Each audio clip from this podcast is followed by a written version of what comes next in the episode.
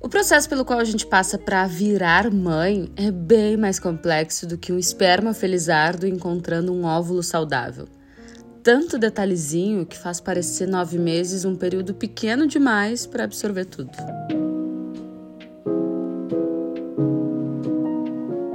Hello, olha quem apareceu de novo. Uma semana de folga, né? Não foi bem isso, mas vamos dizer que sim.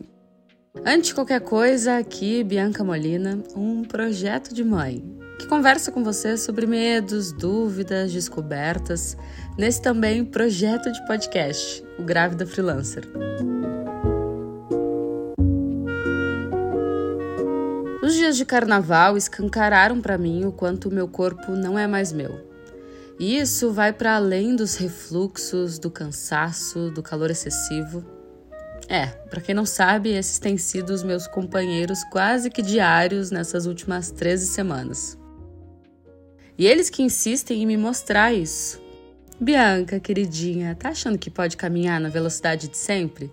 Toma aí um calorão e um cansaço para lidar então. Tá achando que pode ir no mercado numa manhã qualquer? Então pega essa indisposição monstra aí. Fora os refluxos. Que bom, podia ser pior, eu sei, eu podia estar enjoando toda hora, mas não importa, ainda assim eles são um saco.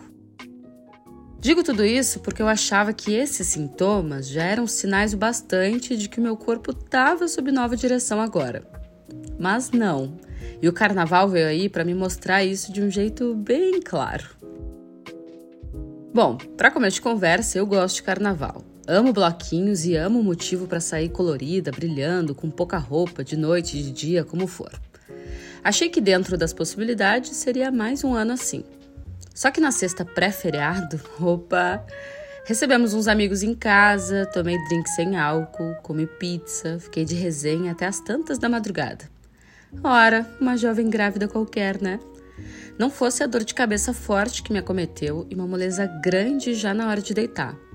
Só que parecia um cansaço a mais, já rotineiro.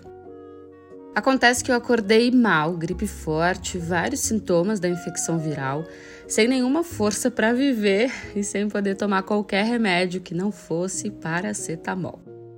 Era o sábado perfeito para ficar de cama. Não fosse o fato de termos ingressos para o show do Tiaguinho numa festa de carnaval com os nossos amigos. É, eu não queria perder, sabe? Para mim, pareceu ok pra lá mesmo ruinzinha, e mesmo com o Rafa falando para eu não forçar. Ah, mas quantas vezes eu já saí pro rolê mesmo estando mal? Esquece. E assim fomos, num clima chuvoso e enganando sintomas, mas fomos. Até que pegamos pouca chuva, mas o frio foi meu inimigo naquele dia. Meu e dessa perinha aqui. As horas nas quais passamos dançando e nos divertindo iludiram o meu corpo e a temperatura dele também. Em resumo, cheguei em casa muito pior do que tinha acordado.